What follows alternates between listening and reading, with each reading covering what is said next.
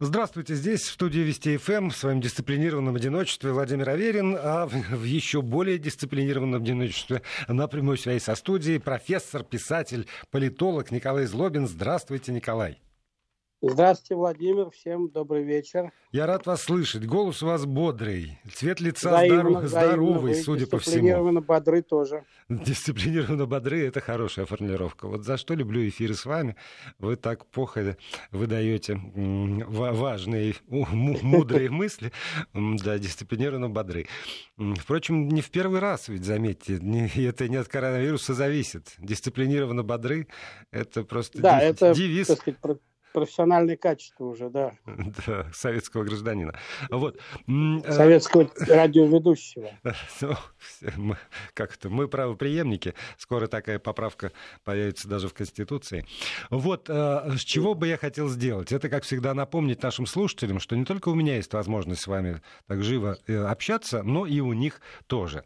Если, я сейчас обращаюсь к слушателям, если вы пришлете свое сообщение, вопрос, комментарий в WhatsApp или Viber, WhatsApp работает работает на номер 8 903 170 63 63 8 903 170 63 63, то я непременно все это передам Николаю Злобину.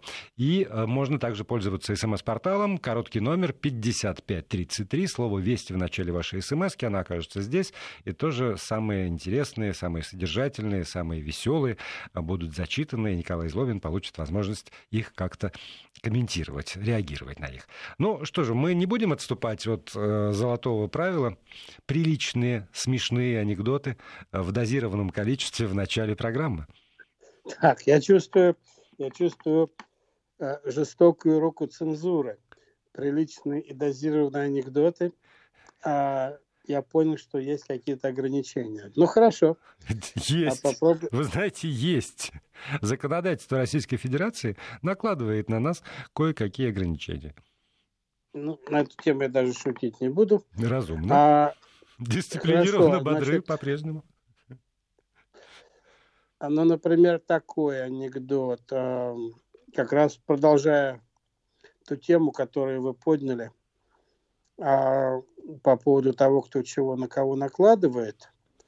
Вот. А, муж и жена пожилые, старик со старухой, сидят за завтраком, завтракают и э, жена заметила, что что-то такое торчит из уха ее мужа. Она посмотрела и увидела, что это медицинская свечка. Она ему говорит, дорогой, ты знаешь, у тебя медицинская свечка в ухе торчит. Он говорит, что? А говорит, у тебя медицинская свечка торчит в ухе. Он говорит, у меня свечка в ухе. Ну, она говорит, да-да-да. Он вытащил свечку, посмотрел на нее и говорит, Дорогая, как хорошо, что ты это заметила. По крайней мере, теперь я знаю, где мой слуховой аппарат. Э, в таких случаях я... в вашей культуре говорят no comment. Ну, это вполне, так сказать, по-моему, прилично. По-вашему, да. Я в прошлый раз начал рассказывать анекдоты, представляющие разные, интерес.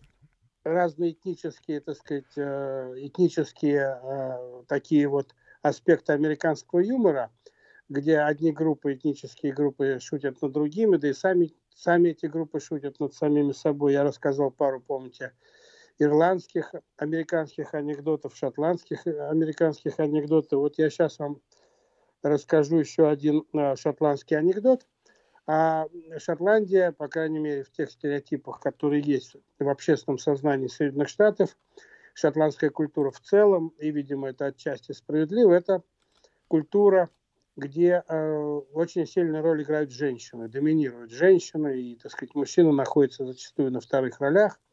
Так сложилось исторически, видимо. Вот, и э, американцы любят над этим подшучивать, и, в частности, вот есть такой анекдот, когда э, мальчик шотландец э, по, э, своему, по своим этническим корням, американец, возвращается домой из школы и говорит своей маме, что они решили в школе ставить пьесу в своем школьном театре. Ну, мать говорит, отлично, замечательно, а тебе дадут роль? Он говорит, конечно, мама, мне дадут роль. Она говорит, хорошо, а о чем пьеса, какую роль тебе дадут?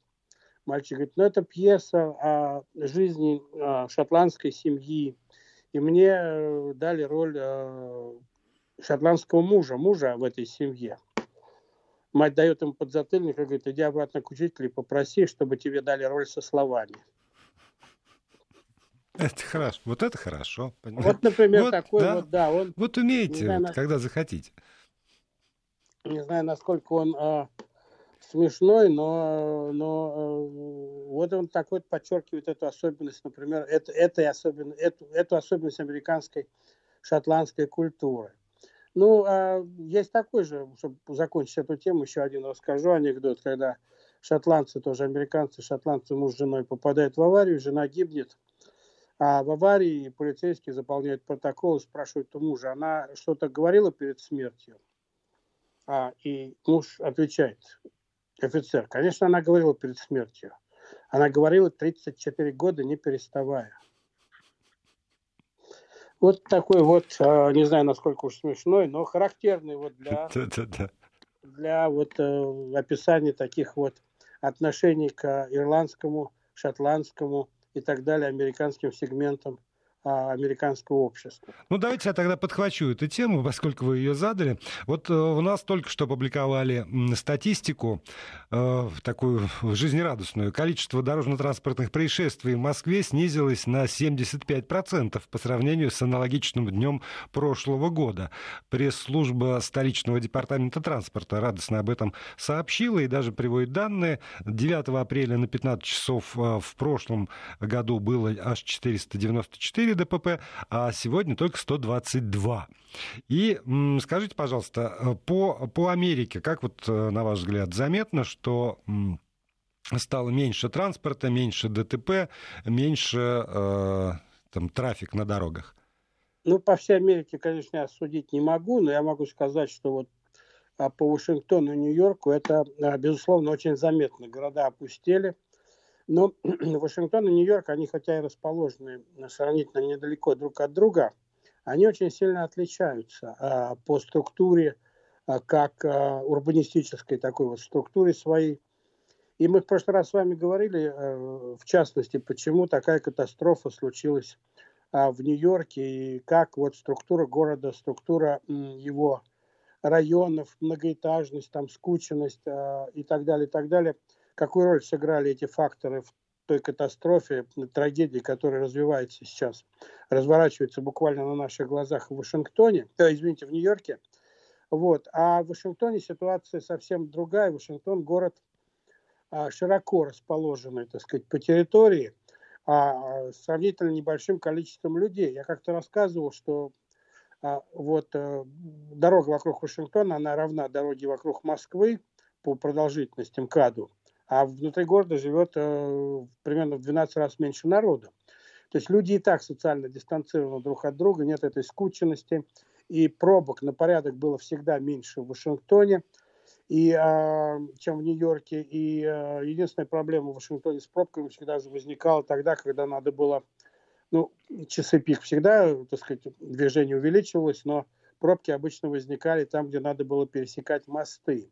Все-таки город э, расположен на большой реке, потомок э, река называется. И вот когда надо пересекать э, эти мосты, то ли ты едешь в Вирджинию, то ли в Мэриленд, то там могут в часы пик возникать, и возникали большие пробки. Сейчас их совершенно очевидно нет. Кстати говоря, американцы раньше делали очень много для того, чтобы разгрузить пробки и, и уменьшить, так сказать, нагрузку на дороге. Я об этом тоже как-то рассказывал. Сейчас повторю все-таки очень коротко, что одна из идей, которые американцы реализовывали, которая помогла очень здорово, это а, выделение полосы для машин, в которых а, сидят более чем два и больше людей, два и больше человека, то есть для тех машин, которые везут, кроме водителя, еще кого-то, для них была сделана специальная полоса, и на самом деле это серьезно повлияло на загрузку дорог, учитывая, что 90% машин в любом городе везут сами водители, только водители, которые ведут эти машины. Э, поэтому такая полоса вообще здорово облегчила э, жизнь в Вашингтоне в частности, в других городах, потому что даже позволила соседям, а, живущим в одном и том же микрорайоне, объединяться и ездить в город там из пригорода, где они могли жить, например, в город, к ближайшему метро и так далее на одной машине. И меняя, так сказать, водителя, кто чья машина везет на этой неделе, а чья машина на следующей, и таким образом а, ликвидируя саму возможность попадания в пробки, там и экономия очень здорово на а, времени прибытия на работу, и а, к тому же для такого рода машин им давала специальный знак, что он имеет право, так сказать, возить он возит больше, чем одного человека, им давался специальный знак, который позволял им парковаться в специально отведенных местах для такого рода машин, что тоже очень большое удобство. И то, что школы и государственные учреждения, институты, особенно школы, начинали э, рабочий день э, в разное время от 7.30 до 9.30, разные классы там от начальной школы до старшей в разное время начинали, тоже очень здорово разгружало разгружала э, трафик и так далее. Поэтому и так американцы пытались справиться с этой проблемой, хотя, конечно, справиться им окончательно так и не удалось, особенно в Нью-Йорке, огромном мегаполисе. Но сегодня вот коронавирус, он, конечно, здорово помог регулировщикам дорожного движения и разгрузил дороги до такой степени, что я даже не понимаю, как может случиться, так сказать, случаться аварии сейчас в городе, где, в общем, дороги идеально пустые, какие были, наверное, последний раз в Америке в 40-е годы, а может быть даже до Второй мировой войны такое количество да, машин можно было увидеть одновременно на дорогах в больших городах. Николай, еще, проб... еще, простите, одна проблема, она тоже связана с автомобилистами и с нынешними реалиями. Сегодня правительство Российской Федерации выдало поручение Министерству внутренних дел э, для того, чтобы э, то подумало напряженно и к завтрашнему дню представило предложение по продлению водительских прав россиян как минимум на три месяца. Вот э, вчера об этом говорил президент, сегодня премьер-министр, завтра, наверное, и министр внутренних дел каким-то образом сообразит, как, каким образом это можно сделать. В Америке, насколько я помню, опять же, из своих доступных мне источников информации, водительские права — это практически главный документ, который так или иначе идентифицирует личность, если эту личность надо как-то идентифицировать. Вот скажите, а, сейчас то, тоже возникает проблема из-за того, что есть э, самоизоляция, из-за того, что какие-то учреждения государственные не работают, людям рекомендовано не выходить, не скапливаться, не стоять там в присутственных местах. Как вот эта проблема с документами, срок которых истекает, решается сейчас в США, если вы в курсе? Ну, в значительной степени это была последнее десятилетие, может быть, проблема довольно сильно компьютеризирована, и продление водительских удостоверений в значительной степени осуществлялось в большинстве штатов онлайн, то есть в интернете, и ты по почте получал новое водительское удостоверение, за исключением тех случаев, когда м, ты, например, переезжал из штата в штат, и тебе надо было не просто продлить свое, а водительское удостоверение, там это документ, который выдается властями штата. Это не общефедеральное водительское удостоверение, там немножко правила в разных штатах, правила вождения отличаются – а налоги отличаются на машину, там, ну и штрафы отличаются, и полиция совсем другая в каждом штате.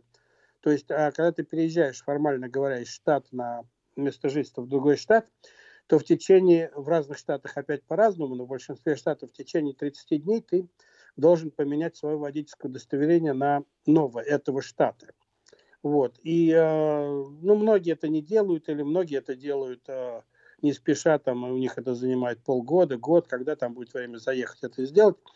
Это вот обмен такой с штата на штат надо делать, так сказать, посещая эм, соответствующий а, офис а, дорожного движения, регулирования дорожного движения, где тебе, так сказать, а, а, с тебя возьмут, так сказать, отпечатки пальцев и а сфотографируют тебя, и потом по почте ты через какое-то время получишь свои новые права.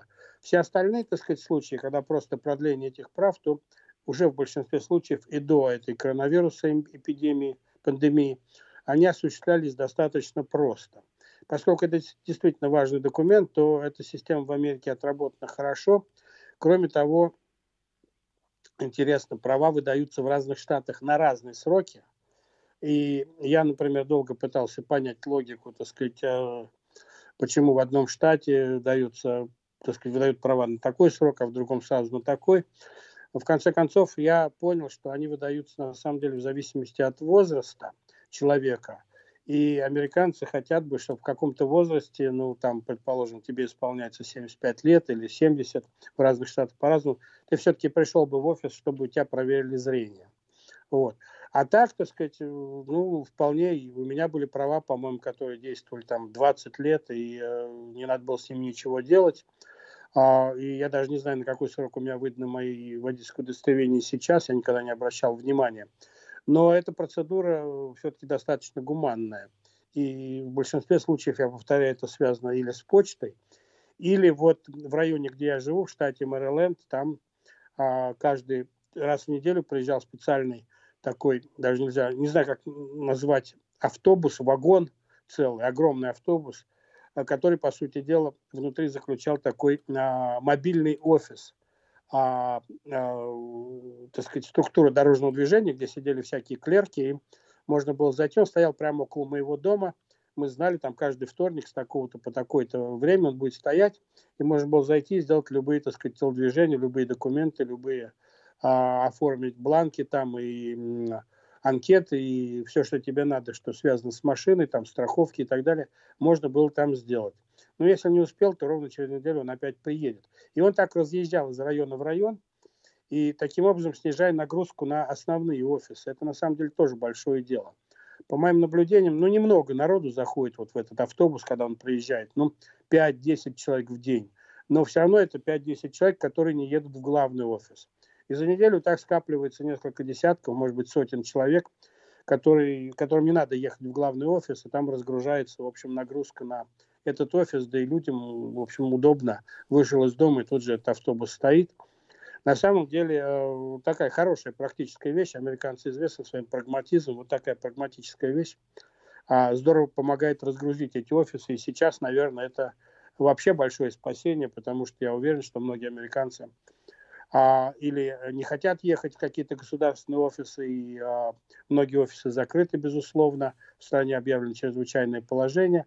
Но как бы там ни было, эта система была отработана еще до этой эпидемии коронавируса, хотя, конечно, и там есть тараканы, и там есть проблемы, и э, в частности связано с тем, что а, на разных языках можно было сдавать сдавать этот экзамен, и в некоторых штатах иногда вдруг не хватало какого-то языка, а по закону они были обязаны предоставить вопросник на том языке, на каком э, человек хотел сдавать экзамен, если там не было такого языка заложено в компьютер, но люди возмущались, формально они могли идти в суд, но им там, так сказать, изыскивали какие-то возможности сдавать на родном языке. В Америке, как мы знаем, нет государственного языка, поэтому формально говоря, государство обязано разговаривать с тобой на таком языке, на котором ты хочешь разговаривать с государством. Естественно, большинство это английский язык выбирает все-таки из, из соображений удобства. Английский, испанский. Но есть люди такие принципиальные, упертые американцы, которые хотят говорить на языке своих предков или, по крайней мере, сдавать экзамены на языке своих предков водительские. Ну и это же относится к большому числу новоиспеченных иммигрантов, которые еще недостаточно хорошо знают английский язык, они предпочитают сдавать э, на родном языке. Когда я приехал в Америку, я не знал английского языка совсем. Самый первый свой экзамен, водительское удостоверение, я сдавал по-русски. А, и нормально, в общем, получил, так сказать, свое водительское удостоверение, сдав экзамен по-русски. А теперь даже не знаете, когда она заканчивается. Здесь вот Александр из Ростова спрашивает, а с какой целью мы каждую неделю разговариваем про Америку? И почему мы разговариваем только про Америку? Сразу скажу Александру, что мы разговариваем не только про Америку. Достаточно вспомнить программу «Восточная шкатулка» с Алексеем Масловым, где мы очень подробно говорим о Китае. Ну вот с Николаем Злобиным мы говорим про Америку. Отчасти, может быть, и для того, чтобы какие-то вещи, которые кажутся уже привычными Николаю, как, например, автобус, э, который который ездит и помогает людям получать водительские права, переехал, наконец, в нашу действительность. Отчасти. Еще одна тема, которая последнее ну, время... Же, Володь, я, да. я перебью вас, но есть же несколько программ, я знаю, на Вести ФМ, посвященных европейским странам. Да, Еврозона, а, например. Да, и огромное количество программ, конечно, большинство подавляющее посвященное самой России. Ну да, есть программа, вот мне предложили все время вести программу об Америке, и мне это интересно делать, потому что эта программа не о политике, а это программа о других странах, о опыте других наций, народов, как они делают эти вещи, Может быть, что-то они делают хуже, чем россияне, что-то делают лучше, но а, мне кажется, интересно, познавательно знать, как это делается в других странах, и а, сравнивать с собой, в общем, и э, видеть, где можно чему-то научиться, и видеть, где Россия в чем-то, и, безусловно, есть такие вещи, Россия выглядит гораздо лучше и является примером для других стран. По-моему, это вполне нормально и очень даже легитимная работа для радиостанции, тем более такого уровня, как Вести ФМ.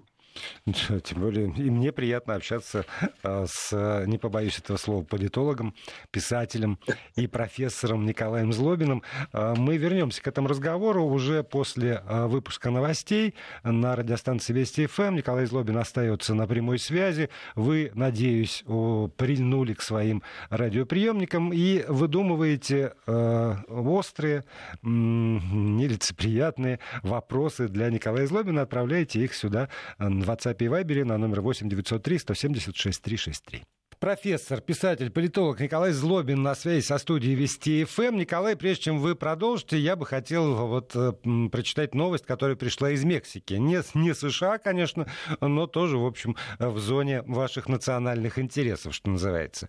Полицейские, страдающие от ожирения и хронических заболеваний, не будут допускаться до работы в столице Мексики из-за повышенной уязвимости перед новым коронавирусом. Об этом сообщила мэр огромного мегаполиса Мехико Клаудио Шейнбаум. И вот по подсчетам Национального института статистики и географии в 2017 году почти 80% мексиканских сотрудников правоохранительных органов имели избыточный вес. По этому поводу теперь на улице Мехико вместо этих толстых полицейских будут выходить поджарые военнослужащие сухопутных войск, морские пехотинцы, а также бойцы Национальной гвардии. Ну, интересная новость, на самом деле, да. Я жил и работал в Мексике. В свое время там довольно много таких полных, скажем так, а людей. В США-то просто поджарые полицейские, правда? Как в кино. Ну, я, я как-то не обращал внимания тогда на полицейских, но в целом Мексика не отличается, так сказать, в среднем худощавости, ну, впрочем, как и Соединенные Штаты Америки. Но в США встретить толстого полицейского не так просто – я даже не знаю, есть ли такие, потому что, в общем, есть определенные физические стандарты для полицейских и э, сотрудников вот, дорожной полиции. Там нет ГАИ, есть э, такая дорожная полиция, полиция. Вот, э, то там, в общем, э, довольно строгие стандарты э, при приеме на работу и при ношении формы и так далее. То есть там я вот так вот на вскидку сейчас не могу сказать, когда последний раз я видел толстого полицейского. С другой стороны, это вопрос ведь, что называть избыточным весом, а с какого момента избыточный вес а, является проблемой для полицейского, если я увижу какого-нибудь афроамериканца размером 200 килограмм и двухметрового роста, ну, вряд ли мне придется, так сказать, думать, что он э, в 200 паундов, я имею в виду, извините, 100 килограмм, мне будет думать, что он, э, у него избыточный вес, мне будет казаться, что он вполне, так сказать, гармонично сложен. Но как бы там ни было, а, мы об этом тоже говорили как-то давно уже, правда, что в Соединенных Штатах нет единой полиции. Полиция – это структура, которая принадлежит и управляется, финансируется и а, формируется штатами. Каждый штат имеет свою поли- полицию, и даже форма отличается, и правила, э, стандарты полицейские отличаются от штата к штату а и зарплаты, пенсии, так и так далее, все отличается э, от штата к штату, полиция только своя.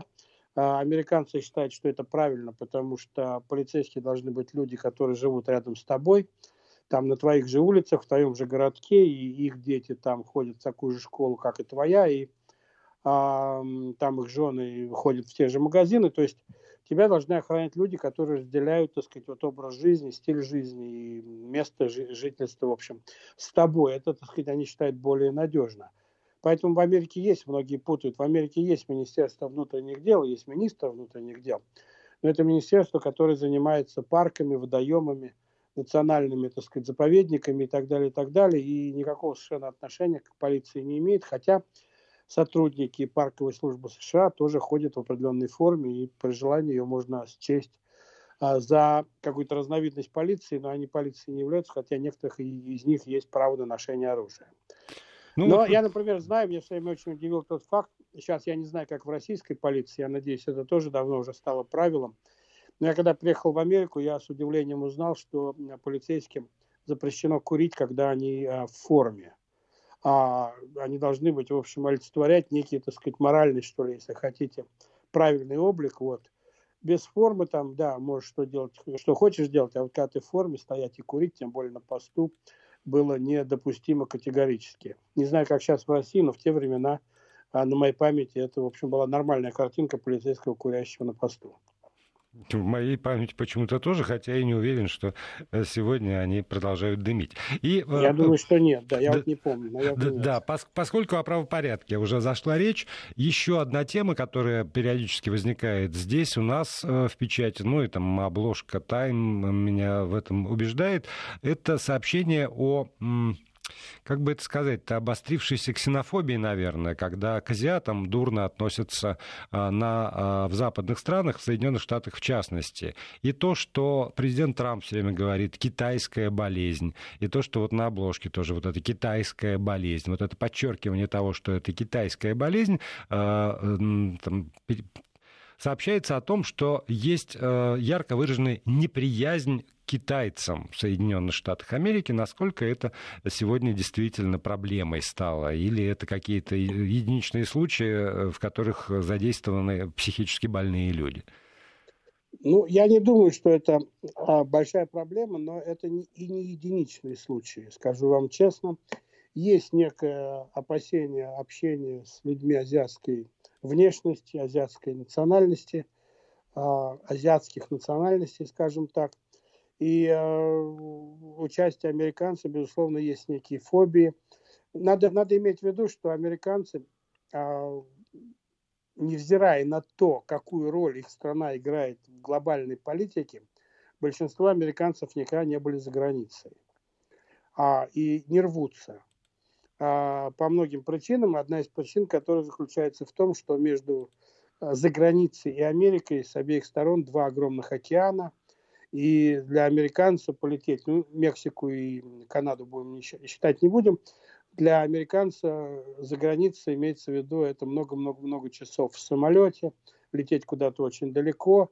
И учитывая короткие отпуска, которые есть у среднего американца, а это, в общем, в отпуск нереально слетать за границу. В основном американцы все это оставляют на потом, когда выходят на пенсию. Тут появляются эти замечательные американские пенсионеры, которые путешествуют по всему миру, поражая всех своими там, а, я не знаю, малиновыми штанами там и яркими рубашками и там какими-то желтыми ботинками. А, а такие вот такие, люди в такой одежде заселяют значительную часть штата Флорида – такой пенсионный штат Америки, куда пенсионеры едут, когда они, так сказать, выходят на пенсию, там покупают жилье и живут. Там считается сравнительно благоприятный климат для того, чтобы а, уже наслаждаться жизнью. Вот. Но а, поэтому за граница для них вещь достаточно м, условная. Они ездят очень много по стране. Я уже говорил, что один из стереотипов, который есть в американском обществе, заключается в том, что ежели в мире есть что интересного, то нам привезут и покажут. А поэтому в Америке строят, так сказать, копии там Эфелевых башен, Московского Кремля, там, а, чего угодно, пирамид. А, кто был в Лас-Вегасе, знает, так сказать, что там построена, по сути дела, маленькая копия всех, так сказать, замечательных мировых архитектурных шедевров там и так далее, и так далее. Все музеи мира стремятся приехать показать свои коллекции в Америку. Ну, стремились, по крайней мере, до вот а, этой эпидемии. Поэтому американцы, в общем, достаточно высокомерно и, э, на мой взгляд, очень лениво, так сказать, рассуждали, что ну вот нам привезут, покажут все. И человек, который, так сказать, где-то проявил себя и стал знаменитым, он тоже не станет знаменитым окончательно и, так сказать, э, безоговорочно, пока он не покорит Америку. И это известный, так сказать, феномен э, там ансамбля Битлз, который был, ну, ансамбль, ансамбль, пока они не совершили тур по Америке, после чего они вернулись уже мега знаменитыми и мега богатыми и так далее. То есть э, американцы в этом смысле народ э, провинциальный, и поэтому представление о том, что такое Китай, китайская э, вирус, там, китайская угроза там, или а, какие-то ксенофобские настроения после 11 сентября 2001 года, они тоже были. И, а, в общем, они проявлялись, Америка с этим боролась, и, но на это ушло какое-то время. А, вот, а к арабам тогда относились, в общем, с подозрением и к арабским а всяким э, учреждениям, а, магазинчикам, ресторанам, я уж не говорю про мечети. Я думаю, сейчас такая волна, безусловно, есть в отношении китайцев и людей, выглядящих, так сказать, ну, похоже на китайцев. Я не знаю, так сказать, насколько глубока будет эта волна. Я не вижу сейчас этой большой проблемы в Соединенных Штатах, но я думаю, что это может стать проблемой, если, так сказать, а, с этим, ну, как-то этому не противостоять. Я знаю, что в Америке очень много организаций и э, средства массовой информации и так далее борются против такого стереопетизации, так сказать, китайцев и э, Китая как источника этой инфекции. Но, с другой стороны, Трамп действительно несколько раз назвал это китайским вирусом, за что сильно получил по голове от очень многих критиков. По-моему, он перестал называть это китайским вирусом. Я уже давно не слышал от него это, это выражение, но оно еще гуляет по стране, и э, периодически оно возникает. И я боюсь, оно будет возникать даже после того, как эта пандемия сойдет на нет. Я надеюсь, она все-таки сойдет на нет, очень надеюсь на это. Потому что потом начнутся разборки с Китаем, который, как считают американцы, а, обманывал весь мир в отношении да, причин. Да, давайте через 6 секунд продолжим.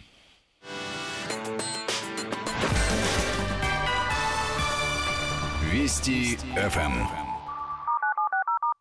Продолжаем программу. Николай Злобин, профессор, писатель, политолог на связи со студией Вести ФМ. Знаете, вот еще одна тема, у нас с вами 8 минут остается до конца программы. Не, неожиданно она возникла, честно скажу, потому что вот только что в новостях э, прошло сообщение о том, что у нас э, закрыты будут э, кладбища, во всяком случае, в московском регионе э, на пасхальной неделе. Это не значит, что там не будет не, не разрешены захоронения. Это значит, что посещение призвано максимально ограничить. А вот э, только что пришло сообщение РИА Новости из Нью-Йорка со ссылкой на Нью-Йорк-Пост.